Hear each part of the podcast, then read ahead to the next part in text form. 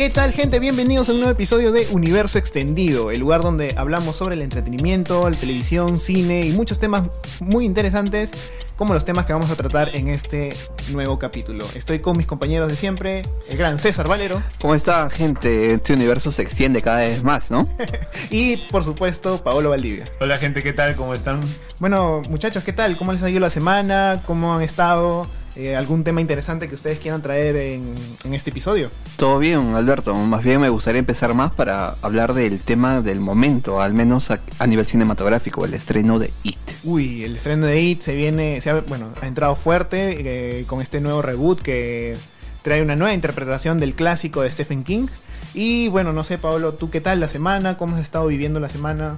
¿Algún tema interesante que hayas escuchado por ahí? Bien, todo bien. Este, lo que estaba pensando justamente con el tema del estreno de It, que justamente como dijo César es lo más importante de la semana, es que este año las producciones de Warner han sido buenas, a mi parecer. o sea, a comparación, a comparación del universo geek, por así decirlo. Por ejemplo, aparece lo que se viene Joker, ya todos creo que la expectativa es altísima. It, que también ha recibido buenas críticas. Godzilla, Rey de los Monstruos. O sea, las producciones de Warner Brothers en lo que refiere a cultura que este año han estado buenas. Sí, por supuesto. Y bueno, no podemos olvidarnos tampoco de que eh, es una nueva esperanza, ¿no? Para los fans de los cómics de, DC, eh, todo este universo que se está creando gracias a Warner en el cine y también pues eh, de manera independiente con Joker. Y eh, también vamos a estar hablando sobre un tema muy interesante que son las series canceladas de Netflix, eh, los estrenos también más esperados, que es septiembre de estreno, ¿no César? Claro, este mes ya estamos, recién empezó el mes, pero hay grandes promesas. Por ejemplo, Elite salió este viernes y por lo que comenta la gente en redes sociales, está bastante buena la intriga. Sí, y bueno, vamos a seguir en este episodio, no se muevan que ahorita volvemos con Universo Extendido.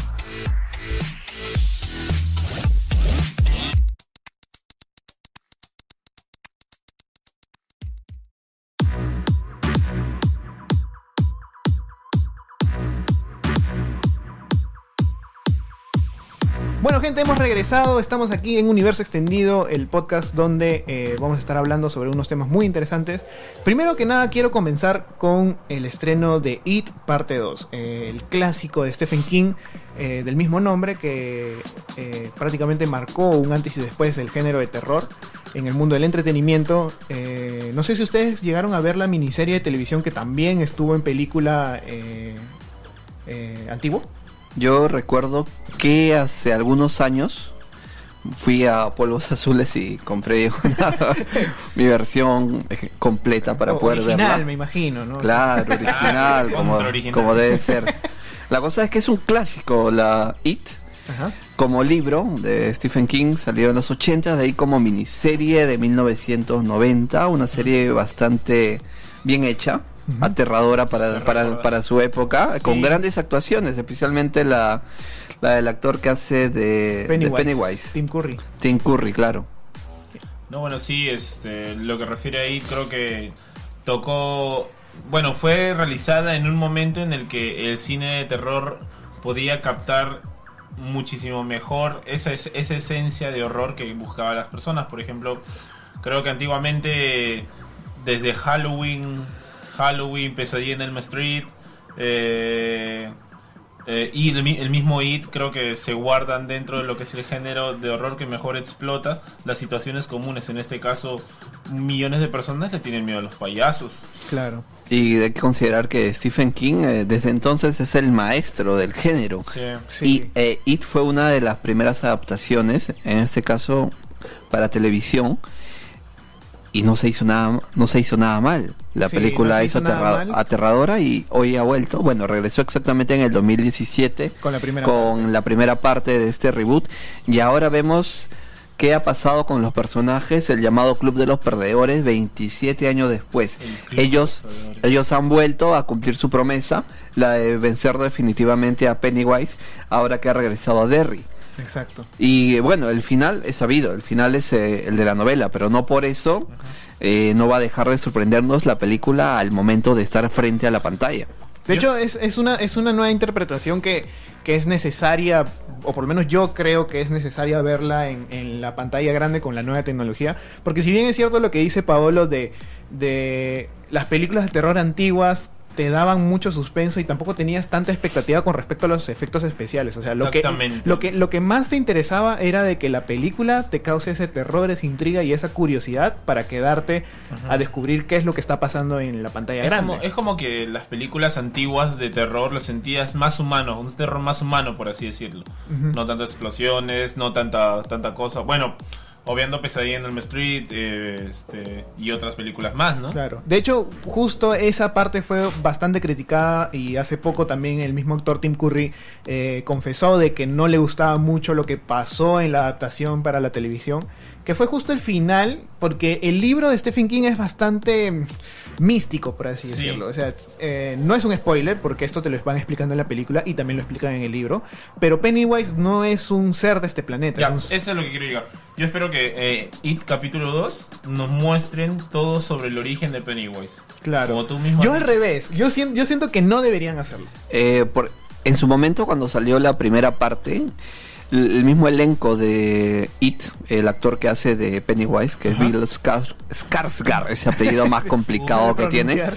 Eh, la cosa es que él cuenta que hay una escena que se eliminó, que nunca llegó a mostrarse, que es justamente parte, de su eh, parte del origen de Pennywise. Dicen que en esta escena incluso Pennywise se come hasta un bebé, como para que vean cuán, cuán cruel, cuán inhumano puede ser esta criatura, que exactamente como dice Alberto, no es una criatura, es, un ente que ha existido siempre, y que en teoría tendría que existir para siempre. Es un, y es lo más loco, por así decirlo, de todo esto, es que es un ente extraterrestre. Es un ente extraterrestre que llega a la, que llega a la Tierra y adopta la forma del terror que tienen ellos, del miedo que tienen ellos. Sí, para ser más exactos, porque déjenme decirles que yo soy bastante fan de Stephen King y me gustan mucho sus libros. Me It es uno de mis, de mis libros favoritos, me he leído... Y de los más largos. De los más largos, 1400 páginas tiene. Eh, el origen de It, para la gente que aún no lo sepa, pues este, este ente eh, nació hace millones de años junto con el universo y se dice de que nació junto con otras criaturas mágicas como la, gran tortuga, que en representaciones de la cultura hindú es la que sostiene la tierra como tal, con cuatro elefantes encima y de ahí viene la tierra que en este caso es una representación plana.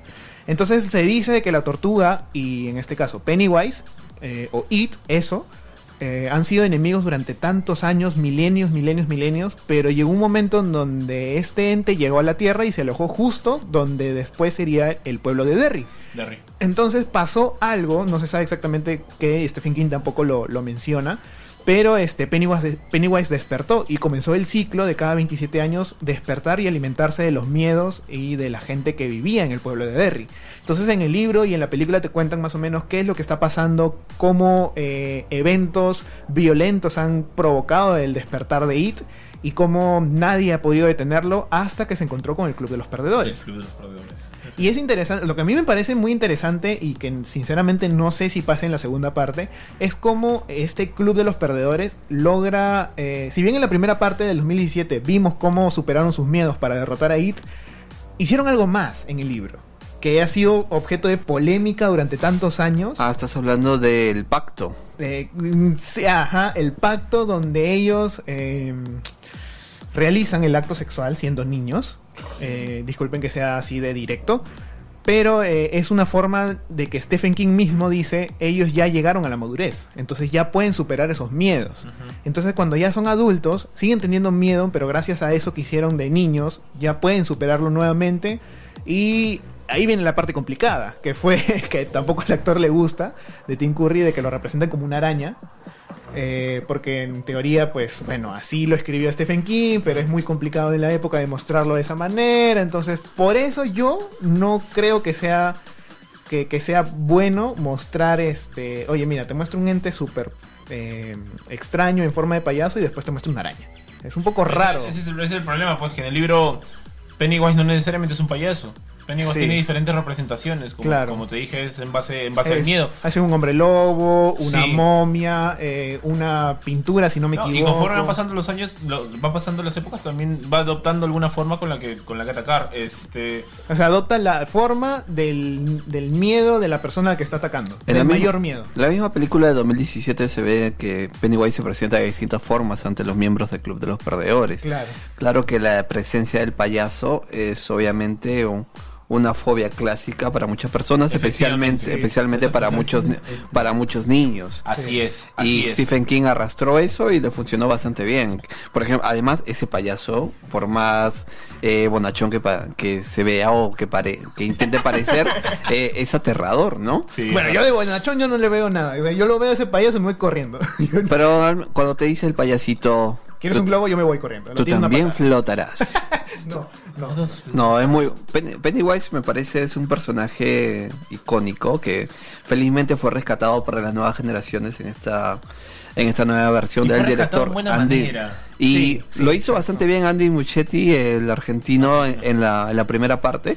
Para esta segunda veo que hay crítica mixta. En Rotten Tomatoes está por encima de 70, lo cual es, es, bueno, muy bueno, aunque sabemos que hay películas que bastante, por mucho superan a veces los 90, incluso llegan a estar en 100 por varios días. Bueno, vamos a ver eh, también cómo eh, la gente reacciona, ¿no? Porque una cosa es la crítica especializada, que también es diferente el criterio que uno como especialista podría tener, a uno como espectador, como fan de la saga podría tener. Sí, sabes que el mejor caso de todo eso, lo, bueno, lo que yo creo es que el año pasado por el tema de Venom, la crítica lo destrozó a Venom, lo destrozó, pero para los fans fue una buena película. Ah, acá tengo el dato que It, la primera parte, hizo 700 millones de dólares a nivel mundial. Es un montón de plata considerando un el presupuesto que manejan este tipo de producciones, que es mucho, mucho menor a, a un Avengers o a un Justice League, ¿no? Así que las perspectivas así la película no sea del agrado de los críticos, al, menos de parte de ellos, si tú viste la primera parte, definitivamente vas a querer ver la segunda. Y la gente que seguramente ha visto la película a través de sus repeticiones, cuando los han pasado por TV o en algún servicio de streaming, si vio la primera, va a querer ver la segunda. Y la oferta, al menos desde que llegó al cine, es variada, ha inundado todas las pantallas acá, acá en Lima.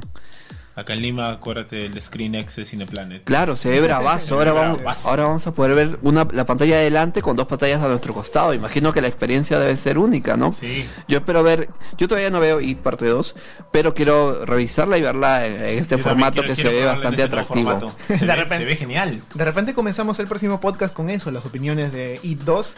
Eh, porque, claro, no podemos hacer ahorita spoilers. Necesitamos esperar la siguiente semana de, estreno para poder recién empezar a conversar qué es lo que ha pasado en la película, cómo lo, cómo lo ha ido. Estos son nuestros primeros acercamientos, un par de curiosidades que de repente la gente no, no conocía.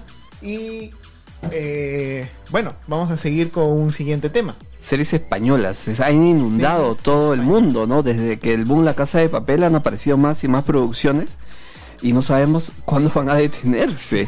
bueno, yo no me quejo, yo no me quejo yo tampoco, porque siento que las producciones españolas están teniendo muy buena calidad. De momento la Casa de Papel para mí es una de las mejores producciones que he visto en toda mi vida. La Casa de Papel, Las Chicas del Cable, Élite.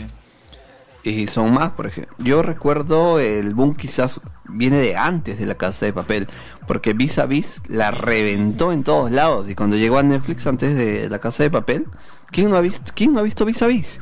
Que ahora la otra también de filósofo, del filósofo. Ah, Merlí también, es otra serie que es que todo el mundo recomienda en redes sociales. No sé exactamente en qué momento se estrenó, pero a mí me gustó mucho Ministerio del Tiempo.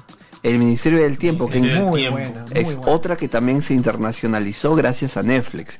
Netflix ha sido la principal plataforma para que estas producciones salgan al otro a distintas partes del mundo, aunque los españoles siempre han siempre han tenido sus cositas, ¿ah? Sí, yo creo que eh, desde, desde antes, incluso de que se popularice tanto la, el uso de Netflix, pues estas, plata estas plataformas, estas series han estado teniendo el éxito dentro del ámbito nacional e internacional. O sea, eh, Movistar era el encargado de internacional, por, de internacionalizar, por así decirlo, las series internacionales, la P este... Y yo creo que es un mismo fenómeno que, que, sucedió en su momento con las series turcas acá en el Perú. O sea, se compraban series de, de otros países que funcionaban y que aquí también funcionaron en ese momento. Netflix vio que eh, series extranjeras de repente al comercializarlo mundialmente su plataforma eh, podría tener algún impacto y vaya que le dieron en el clavo con las claro, eso y también este el dinero el dinero para la realización de las producciones es muchísimo mayor pues te dan la posibilidad de crear lo que lo que obtienes así. De hecho la casa de papel por lo menos como les digo es una de mis favoritas.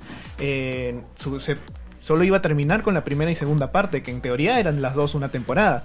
Pero después vino, sí, vamos a hacer una tercera parte y ahora una cuarta, ¿no? Que esas dos también forman otra temporada.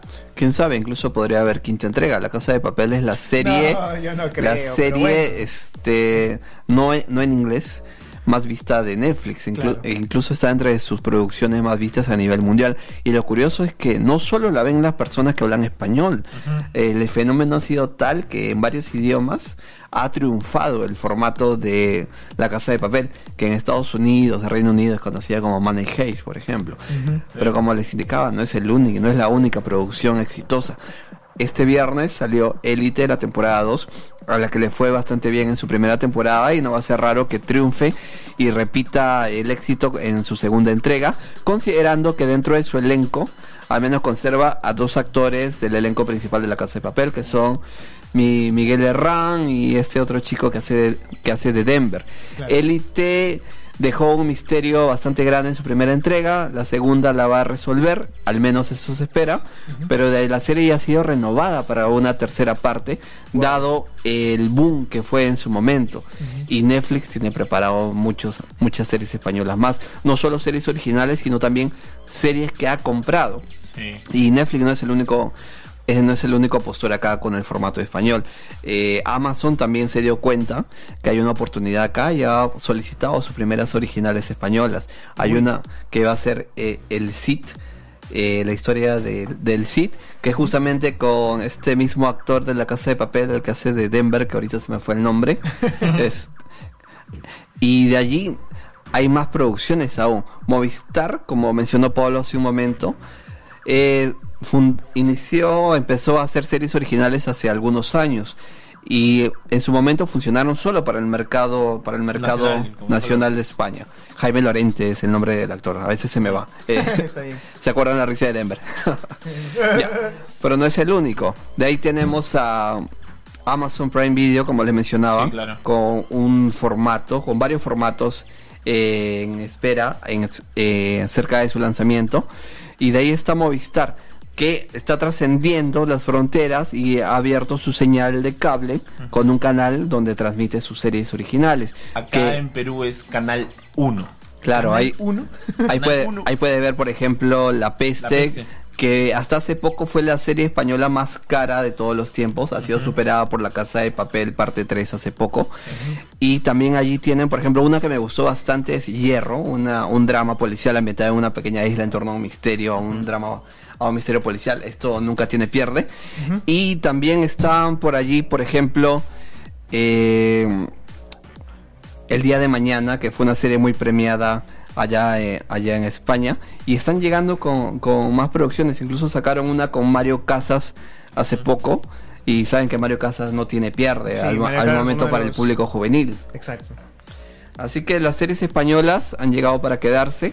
Incluso eh, están repitiendo el mismo éxito de las series turcas como mencionó Alberto, pero con otro tipo de esquema, porque son series propiamente. Las turcas, claro, las turcas, eran telenovelas, estaban apuntadas para un público este, doméstico que se quedaba en casa, pero en cambio las series como tal españolas necesitan un público más activo en las redes sociales, más activo de manera digital para que funcione el sistema de streaming. Necesitan el push. exactamente, necesitan eso. Y bueno, yo sinceramente, eh, tal como dice César, espero de que sigan eh, existiendo producciones españolas que superen a las producciones estadounidenses y haya más contenido, por lo menos de nuestra parte del idioma. Porque, bueno, yo no sé eh, si alguna serie peruana alguna vez va a estar en Netflix.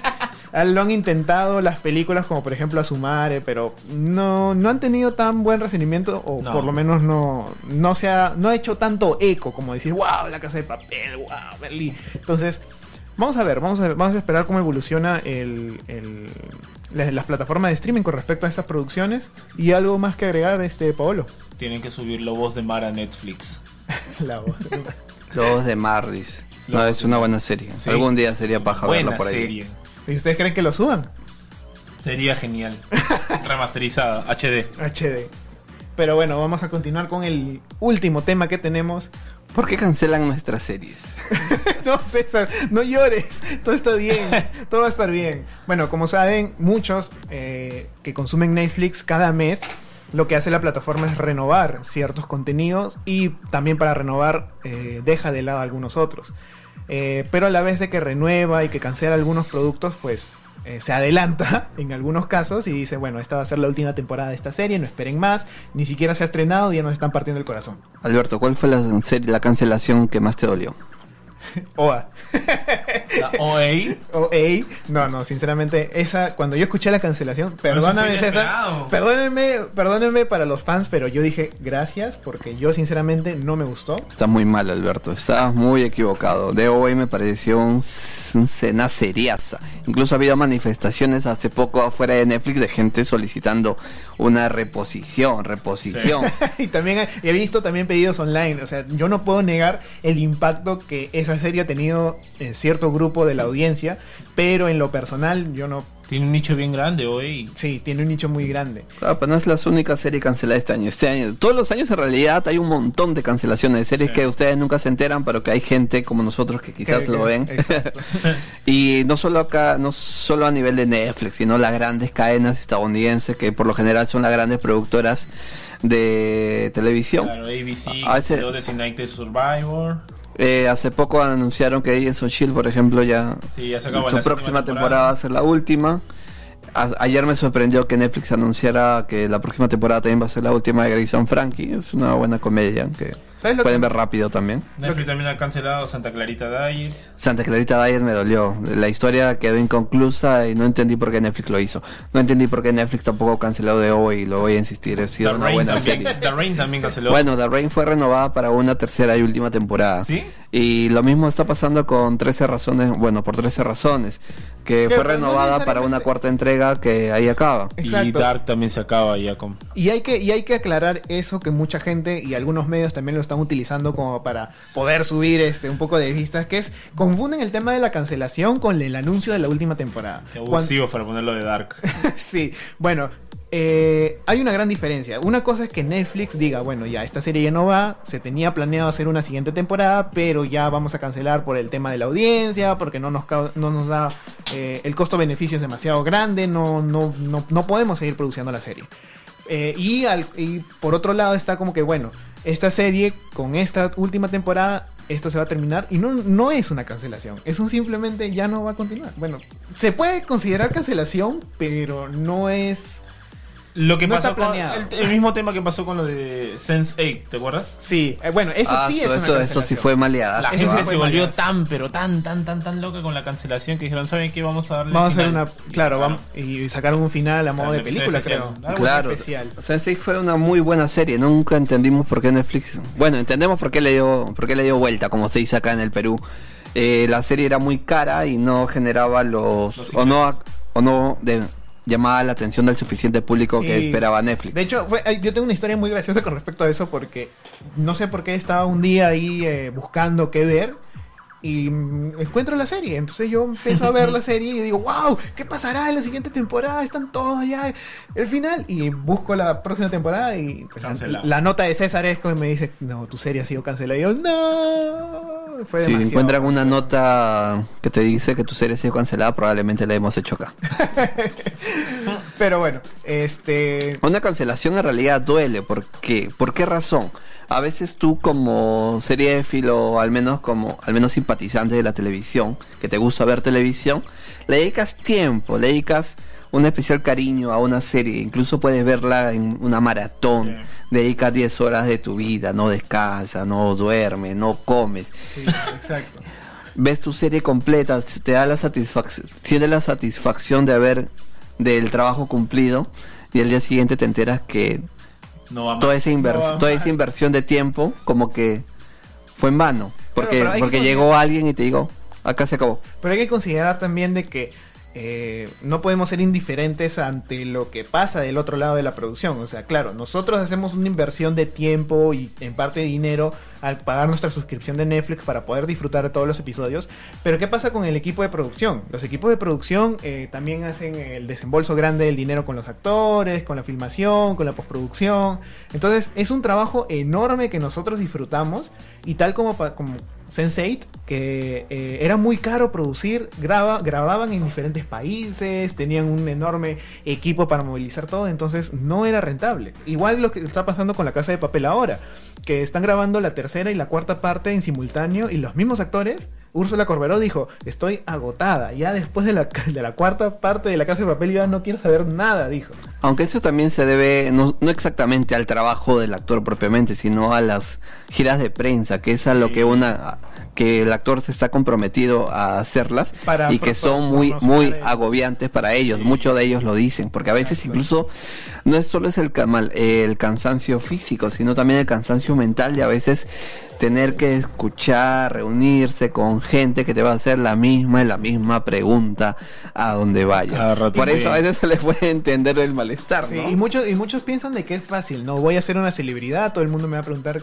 qué tal, que va a estar, entonces me va a gustar ese tipo de atención. Pero considerándolo como lo dice César, imagínense dar una gira por muchos países, qué sé yo, 20 ciudades a la semana y todas las ciudades te hacen la misma pregunta, las mismas personas y tienes que estar con una sonrisa. Porque si ya estás con una mala cara, la gente te tilda de, ah, no, que está enojado, que, no. no, y y la crítica en internet te destruyen, en especial redes sociales. Y de ahí te critican si respondes mal cuando vienes al Perú y te preguntan si ya comiste tu cevichito, si ya te tomaste un pisco sour. O sea, son tonterías y los actores tienen que aguantar bastante veces con buena cara eso.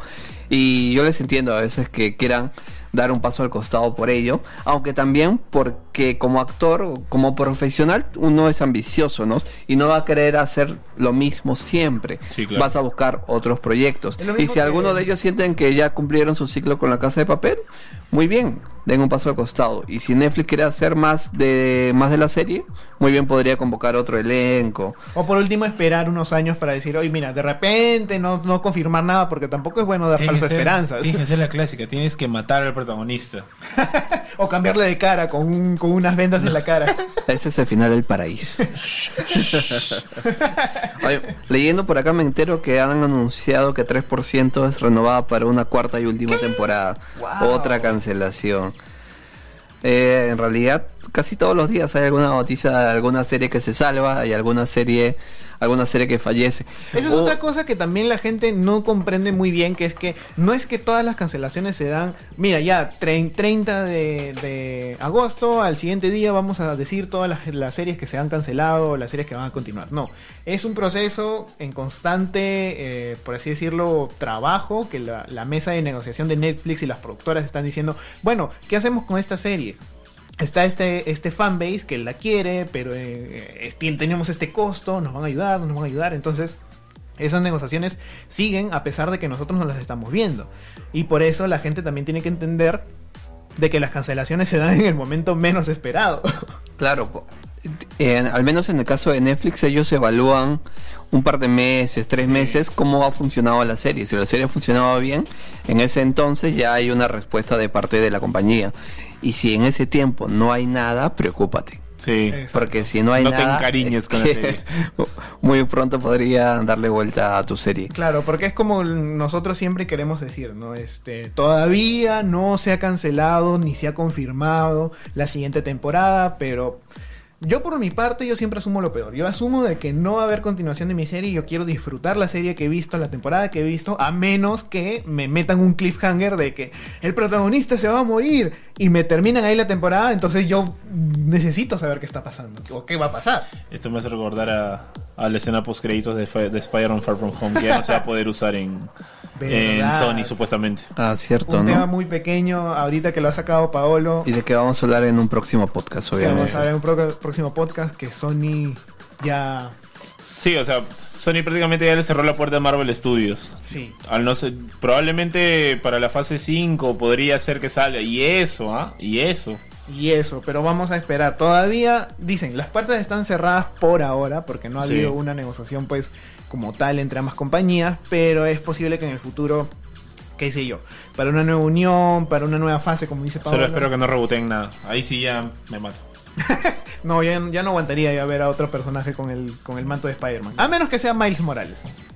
¿Te imaginas que sea Miles Morales? A menos que sea Miles Morales, Alberto. ¿Teorías locas? ¿Teorías locas? A Tom Holland dice que no quiere morir si no es antes de estar de, aparecer Peter Parker junto a Miles Morales. Así que sería paja verlo. Sería muy chévere. Y bueno, muchachos, vamos a terminar este podcast eh, con las últimas opiniones de mis dos compañeros. ¿Qué esperan de la siguiente semana? Como ya dicen, creo que van a ir a ver It. Ya tienen fecha. ¿Qué es lo que esperan de todo esto? Yo creo que It es muchísimo más explotable que solamente con esta película necesito ver más, necesito saber qué es lo, si, si van a hacer la adaptación de lo de 1985 cuando encuentran a las otras crías de It. Ups, spoiler. Uy, pues, spoiler. Eh, en realidad, el equipo creativo dijo que por el momento no hay planes de hacer una tercera parte. Pero de que hay material, hay material que sí, explotar. Hay un montón para hacer. Yo lo único que espero es que, bueno, eh, si esto sale tan bien como se ha previsto, que hayan más producciones con la nueva tecnología, con todas las adaptaciones de Stephen King. Porque ya hemos visto, por ejemplo, lo que pasó con Carrie, eh, una gran película, este, una, un reboot un poco dudoso, pero... Carrie ha tenido dos reboots. Exacto. Pero, Los dos fueron malísimos. Sí. Nada se compara a Carrie 1. Exacto, nada se compara a Carrie 1 y no sé qué tan buen recibimiento tenga esta segunda parte de, de la nueva adaptación de It, pero yo sinceramente espero de que hayan más adaptaciones de su... Porque el mundo de terror de Stephen King es, para mí, incomparable. Así es. por otra parte, es hoy el viernes se estrenó eh, Titans temporada 2 y yo quiero saber cuándo Netflix nos va a traer la segunda parte. Oh, Lo otro, mañana, domingo, hay tráiler de Doctor Sleep. No, Paolo, ¿qué estás haciendo? Sí, este, este, este, domingo hay tráiler de Doctor Sleep, así que atentos. bueno, muchachos, lo dejamos con esos dos datazos, así que nos vemos en el siguiente episodio de Universo Extendido. Muchas gracias por habernos escuchado y nos vemos en el siguiente episodio. chao. chao.